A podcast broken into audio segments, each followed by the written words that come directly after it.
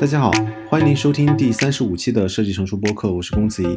在开始之前，我想先插播一个通知，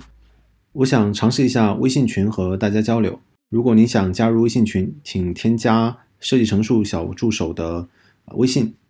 微信号是设计成熟小助手的拼音的首字母，也就是 S J C S X Z S。好的。那么就请听第三十五期的节目。在这一期，我想延续上一期我讨论的一个话题，也就是可持续增长的一个问题。在上一期，我讨论了从嗯增长黑客到互联网公司现在越来越强调可持续增长，这这背后的互联网公司对于业务的一些判断和他们做这个决策的一些原因。然后我在之前在上一期我梳理了嗯从。更大宏观层面的增长和发展的一个区别，树立了资源与环境经济学中的可持续增长的理论，然后讨着重讨论了呃红杉资本提出的可持续增长的一个理论。到这一期，我想继续聊一聊上一期留留下的一些问题。在上一期，我留下几个问题是在想，当我做了这些相关的一些呃资料的阅读之后，我在想几个问题。第一个问题是。可持续增长这个课题，它不应该只是一个解决的一个方案，它应该是一个可以解决嗯很多有共性的互联网产品或者互联网业务的一个机制。那它应该具备的是能够持续解决这些问题的能力和复用性。那如何沉淀下这样的能力，是我现在在思考的。那第二个问题，也就是嗯，设计师。应该如何在这样一个课题中发挥自己的作用？设计师又如何能够参与可持续增长？然后第三个问题是，呃，我应该用一个怎样的一个更好的一个叙事的一个结构，向我的合作方、向我的业务方和设其他的同行来解释这样一个问题：可持续增长为什么重要，而设计又能够发挥什么样的作用？嗯，在。思考上一个问上一个呃上一期播客的问题之后，我我带着这些我看的东西和我组内的同学聊了一聊，同一个课题的同学聊了一聊，我发现有几个问题又新冒了出来，然后需要嗯更多的去关注和解决。新冒出来问题主要第一个是呃用红杉资本的那样一套衡量标准。更多的可以去衡量基于流量或者是基于用户活跃的一个一一种类型的产品，因为在它的衡量标准中，呃，有两个有两个衡量指标，这两个衡量指标分别是一个叫做速动比率，一个叫做留存率。速动比率又和新增用户、流失用户和复活用户这样一些指标相关，那可能就会带来另一个问题。那有的产品如果不是基于流量的，像我所从从事的呃保险，它更多它在售卖的时候是基于流量的，但是它的盈利模式不是基于呃用户流量和用户活跃的。那如何衡量这部分产品的一个可持续增长的一个能力呢？那套直接的套用呃红杉资本的这样一套衡量标准就是嗯不太科学的。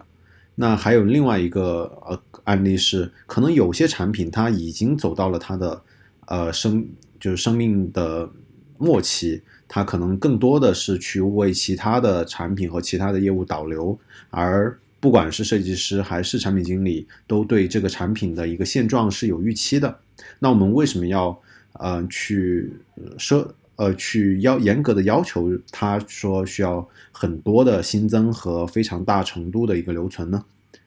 然后第二个问题是，我们不仅仅嗯。应该关注宏观层层面上这个产品是否持续。我们我收到的另外一个嗯更前辈的指导是说，我们需要呃更多的关注到手我们使用到的手段是否是道德的或者是合理的。举个例子，就是也是在保险行业，我们现在身边的人一提起保险行业，我觉得大多数人来说都会呃引起反感，可能相对年轻一点的。呃，朋友会对保险有一定接纳，但是我觉得在，呃，三四十岁或者呃四十岁以上的一些用户，对于保险提到保险还是相对来说有一定反感的情绪的。而这而这个反感的情绪，我觉得我从呃理解和了解到，应该是我们在两千年或两千年之后的前后的一个呃保，其实到现在也是一样，早这些早期的保险经纪人的模式，其实带来了一旦一定程度的伤害了保险这个行业的一个口碑。但是如果我们直接套用，嗯，不管是一些定量的一些衡量模型，还是前面提到的红杉资本的衡量的模型，我们不能说它是现在的保险行业是一个不可持续的一个行业，它的它依旧是保费每年非常高程度的一个增长，而且反映出来的留存和新增还有复活都还不错。那我们能够说这个。呃，这个行业或者是这一类型的产品是可持续的吗？我觉得从直觉上来说不是的，因为我们能够非常定性和非常直观的感受到，呃，保险这个行业和许多的保险产品在用户的心目中的，嗯，预期和用户心目中的认可程度是不够的。那我觉得，带着这前面我提到这些问题，我需要，嗯，再重新做一轮调研，也就是我需要。回到产品的商业模式中去思考，不能仅仅套用一种，呃，衡量指标去去衡量不同的产品，这样是不合理的。那不同的商商业模式、不同的产品，他们是如何运作的呢？所以我在这一期会，呃，以这样一个切入点去做探讨。嗯，对于不同的产品的商业模式，我把它分成比较粗的两种类型。当然，这不是唯一的分类的标准，但是。嗯，如果用普通的商业模式和互联网的商业模式来分的话，普通商业模式更多是基于商品的售卖的商业模式。那它的盈利模式就是，啊，它通过，呃，它的盈利等于它的收入减去支出，这也是大部分的，嗯，售卖商品型的产品的商业模式。而在这其中，其实有很多公司它不具备非常强的盈利能力，但是它有比较强的。呃，比较好的资现金流和比较好的一个资金的一个运转，呃，那保险行业其实就是其中的一个代表。保险的一个商业模式主要由三个呃盈利的部分，主要由三个部分组成，分别是利差、费差和死差。这个如果呃有想要了解的同学，可以去呃去搜索一下。简单来讲，就是通过。呃，有一部有有一部分资金，这一部分资金就是用户交的保费。那这部分资金在一个池子里之后，我可以通过一些金融手段来赚其中的利息，那就是利差。而我通过减削减其中的一些运营成本而缩缩减而节省下来的钱呢，叫费差。而通过更优的精算模型而节省下来的。用户不管是发病或者是死亡而带来的保费的赔付的减少，那就是赚的是死差。另一部分，互联网的商业模式有很大部分是基于流量的这样一个商业模式。红杉资本上面提到的衡量标准就很就是着重的在分析这样的一个商业模式。那有了商业模式之后，那肯定就会迎来另一个问题，那就是那在。这样这些，特别是对于互联网的商业模式中，什么样的商业模式是好的？在我觉得也，它衡量这些互联网商业模式什么是好的，也经历了三个时期。在早期的互联网阶段，更多是在衡量用户量。这个时候，呃，我们在评评评价一个网站或者是一个 App 好或者不好，更多看它的用户量是否高。但是这其中背后就隐含了一个问题：我们没有。呃，通过用户量没有反映出用户是否认可这个产品，或者是，嗯，用户是否是否在这个产品中花费足够的时间，那这背后就隐含着用户不不活跃的用户，其实并不代表这个产品的价值。单纯的用户的增长其实是无法考察产品和市场的契合度的。那第二个阶段可能更多的就是在考察这个一个产品它的呃日活跃或者是月活跃。在这个时候，嗯，红杉资本提出的速动比率和留存率相结合的指标，我觉得是能够比较好的反映这其中的产品的质量的。但是这没有办法去解释我上面提到的问题，就是如果一个行业整个的行业在高速的增长，那产品的可持续能力，嗯，是没有办法在这样一个衡量标准中去体现的。像保险行业如果一直在增长，它是其实掩盖了非常多的问题的。另一个方面，其实是我们没有办法从定性的层面去考察这样一个产品它是否用到了比较我我倾向于用这个词叫做得体的增长的一个手段。我们在读增长黑客的时候，非常经常会提到，嗯嗯，Dropbox 可能用到邮件挽回，或者是呃通过用户邀请人传人的方式，但是。即使是人传人和邮邮件挽回，也有所谓，我觉得有所谓，呃，打扰到用户或是不打扰到用户的方式，有所谓优雅的方式和不优雅的方式。那其实，在这样一个衡量指标中，那其实是没有体现的。那我觉得在第三个阶段，我们需要有这样一个衡量标准，去衡量，嗯，去结合产品特性，更多关注用户的价值，并且关注我们在实现用户价值的时候用用到的实现的手段。并且更多的关注到每一个用户的一个个体。那上面提到的，我在调调研的过程中发现的不同商业模式、不同的产品会用到不同的商业模式，而互联网的商业模式会有不同的衡量标准。但是这个时候，我觉得依旧还没有解决到一个问题：是那我手中做做的这样一个产品，或者是这样一个业务，它它它是可可持续的吗？或者是不可持续的？所以这个时候，我觉得仅仅是分析宏观的，嗯，增长模式还不太够，因为仅仅分析，比如说传统商业和互联网的这样一个商业模式，还没有暴露出某一个行业所，呃，所特有的问题。那这个时候，我需要再进一步去，呃，去精细精细化到某一个行业。那这个时候，我。把可持续增长的这样一个衡量标准和我所从事的保险行业，还有特别是我专注的健康险这样一个领域去结合起来，我觉得是非常有必要的。那可能下一个问题就是，那对于健康险，那什么是可持续增长的一个商业健康险呢？那这个时候我就要需要去，嗯，去去更多的去看那商业健康险它的一个商业模式是什么样的。而更重要的问题是。它会有什么样独有的一个问题？嗯，通过去看商业健康险的一个商业模式，有更多的问题暴露了出来。呃，因为它是从属于保险这样一个大类目的，那么其实，呃，它的商业模式就是我上面提到的，通过利差、死差和废差而从中盈利。那其实比较形象化的去讲，就是会有这样一帮没有投保的一个用户啊，通过。通过投通过投保的方式，让这一部分保费聚集起来，形成一个资金池，而而这个资金池可以被用于投资，呃，用户用户的一个风险的一个赔付，而在这样一个资金池中，必然会有用户的一个流出，用户流出的一个手段就是通过退保。那其实这就暴露出了商业健康险特有的一个问题，就是。所谓商业健康险的一个死亡螺旋的一个问题，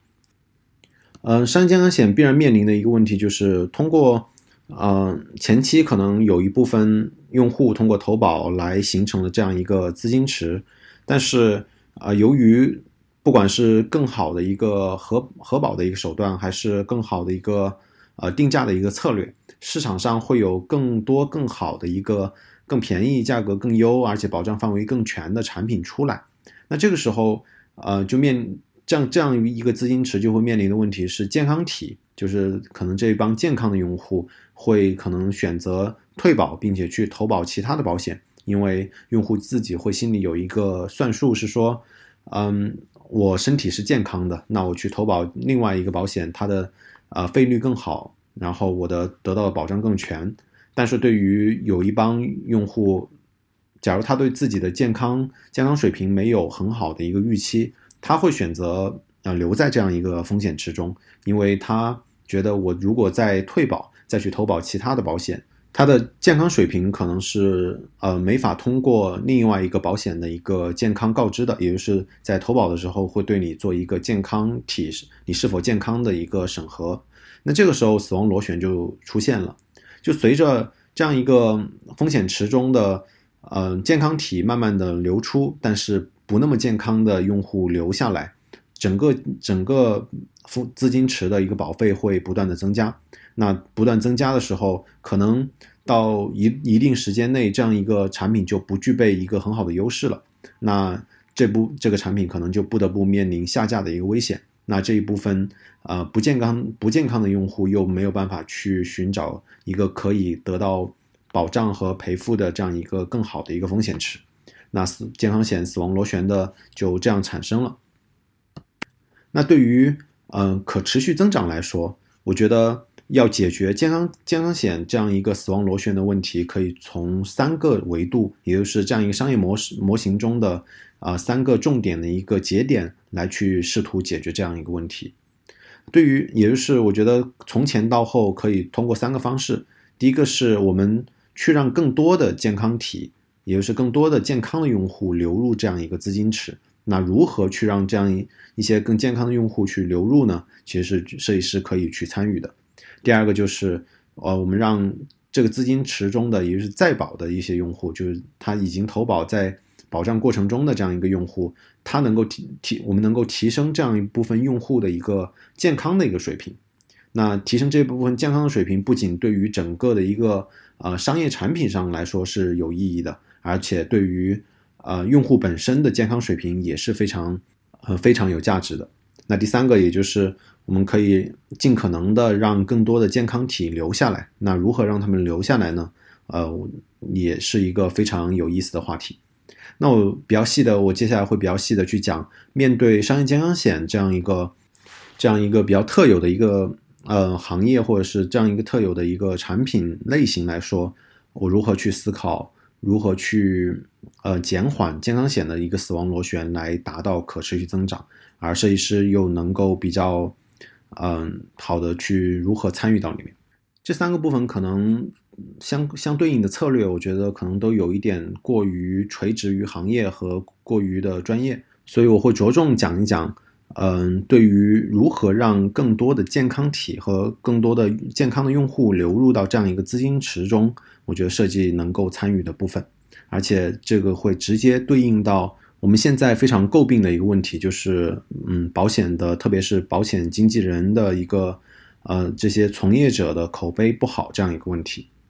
我觉得对于如何让更多的健康体进入到这样一个风险池池中。嗯，第一个需要做的就是去完善健康体的一个准准入的一个策略，而这样一个准准入策略，更多的可以去用呃人工智能和算法的呃辅助，呃去建立疾病库，并且去建立更好的一个核保的一个模型，也就是能够让呃没有得病的用户能够尽可能多的能够参与到。嗯，加入到保险中，而如果有带病投保的用户，就嗯，可能把需要把它拒之门外，而保持整个呃投保用户的一个呃一个利益。那第二个、第三个，我觉得更多的是和设计师相关的，也就是需要有相对诚信的保险销售的一个策略和复合型的一个保险意识的一个销售的一个策略。而这个其中需要考察，就是那什么样的一个销售策略是诚信的？并且是有复合型的一个保险意识针对性的呢？那我可能这个时候就需要给一点呃相关的一些参考的一些材料，也就是现在我们在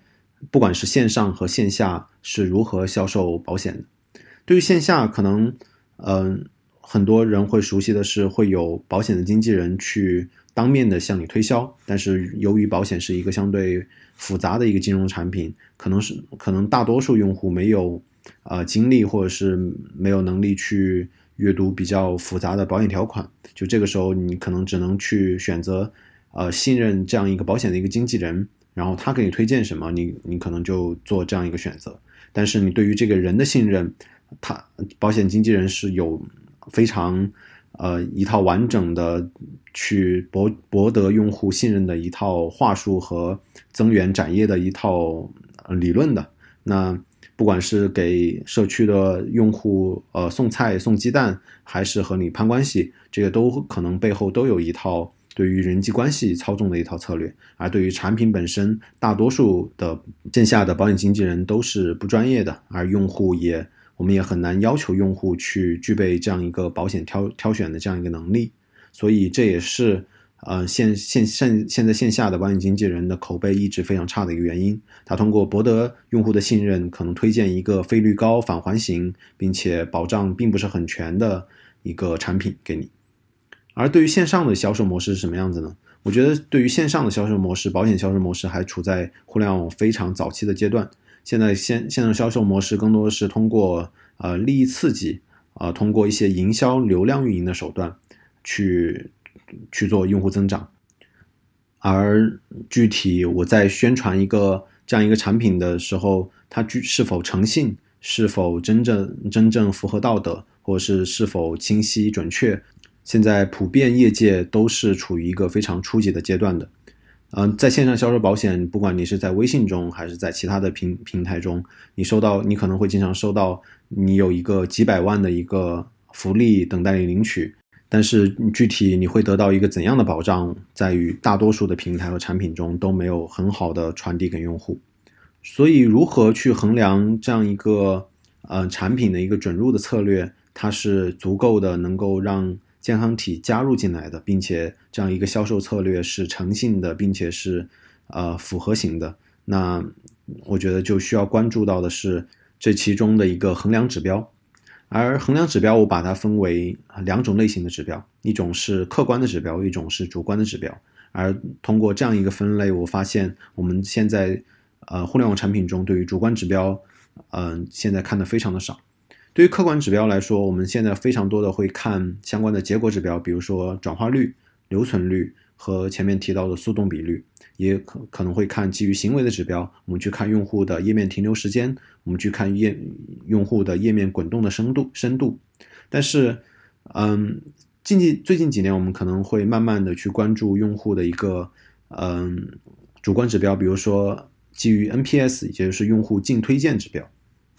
然后去观去观察用户是否愿意把我们这个产品来推荐给用推荐给他的朋友，或者是观察啊，去让用户主观的去反馈你，当你失去这样一个功能的时候，你觉得呃你会如何去感想？来去考察这样一个产品功能和市场的一个契合度。但是我觉得我在这里需要需要引入的就是关于责任、道德和价值的一些主观指标，而这样一个主主观指标的一个。啊，一个引入，我更多的去参考了，呃，非虚构写作里面和新闻报道里面的一些相关的一些一些衡量的一些标准，而我觉得非常有意思的，可以做类比的，就是我们在互联网上去销售产品，可能非常像是一次非虚构的一个写作。嗯，去讲非虚构写作，其实我们就需要去讲一讲，呃，什么是虚构，什么是非虚构，而在非虚构里面，那非虚构和新闻和深度报道和这些文体有什么样的一个关系？那其实非虚构写作，我觉得非常有意思的就是，它的的确确在讲一个故事，但是它追求这样一个故事的真实性。它不像虚构作品一样，它可能去架空世界或者架空人物，它更多非虚构作品更多的是还是基于这样一个事实。但是它和新闻又不一样的是，新闻在陈述事实，但是。非呃非虚构的一个作品，又会有相应的一个文学性、有情感的，会是又是相对不完整的一个呃文学性的一个阐释。而它同样对于新闻不和新闻不一样的是，它又同时具备呃呃虚构作品和文学性其中的呃渐进性和对于用户启发性的一些坚持。所以想一想，其实我们在互联网上销售产品也非常类似。只有非常少部分人的是在非常理性的去看某一个产品的，嗯，某一项详情、某一项规格。更多的，呃，用户在购买决策和选择服务的决策中，都是在像看小说一样，在享受一项服务和一一一种情感上的经历。它需要它是真实的，但是它需要一定程度的包装。像非虚构作品一样，嗯，它需要力求的真实性，但是它又需要有文学性和艺术性，并且它需要对用户有一定的启发性，去描绘一个可能的理想生活。这是非常多嗯物质产品或者是文化产品在在给用户描绘的一个图像。所以去。去结合前面提到的，我我做了一些相关非虚构和新闻写作的一些标准的呃调研之后，我给呃在互联网产互联网的这样一个环境下售卖产品，我定了五种衡量标准。这五种衡量标准分别是：他去问，比如说在一个投保的过程结束之后，啊，用户投保完成之后，去嗯去问用户五个维度的问题。这五个维度的问题分别是：呃，清晰准确。通俗易懂、文学艺术性、真实真诚和具有启发性。而这五种，我会通过这样几种方式去问他。第一个是，你觉得你的购买或者投保过程是我我们所传递的内容是清晰明确的吗？第二个问题是，你觉得你在投保或者是购买过程中内容是通俗易懂的吗？第三个是，你觉得你在投保过程中内容是美观并且是令人愉悦的吗？第四个是，你觉得在投保和购购买过程中，我们传递的内容是真诚的吗？第五个是，你你觉得你在投保完成之后，你是更懂保险，你是否更懂保险和风险控制的呢？这个内容这个问题的内容组织其实并没有那么重要，但是我觉得这个可能是对于我们去考察我们的呃设计，我们的不管是购买过程中的设计和传达出来的一些内容，它是否嗯具有准确性、通俗性、表现力。嗯，态度真诚和结果的一些考察，这个是我们之前的研究所缺失的，并且，呃，它是非常必要的，而必要性是我前面所提到的。呃，所以，假如我们能够拿到这样相关的一些数据，一些用户反馈的一些定性的数据，然后结合上面的我们能够通过，嗯，数据分析拿到的一些结果指标，转化率、留存、用户的停留时间和滚动的一些。呃，时间深度和相关的一些数据，我们就可以通过呃回归分析的方式，其实非常简单的回归分析的方式去看这些我们通常会看的，嗯，客观的一些结果和行为指标，和我所去问的相关责任、道德和价值的一些主观的指标是否具有相关性。如果我们去看，假如我们的确通过相对不那么打扰用户，呃，相对优雅的方式。也能带来，嗯，产品增长和用户增长。那么，我觉得这个就是我们通过设计的方式，找到了和用户非常相关的可持续增长的一些设计策略和相关的方法。而最后一部分就是它的复用性。如果通过这样一个前面的，呃，数据的获取的方式和回归分析的方式可以复用的，那就是一一整套衡量的指标和相关的实验的方法。它可以应用到，无论是电商行业还是其他的金融行业，我们都可以去评判一下我们现在用到的用户增长的方式是否可持续。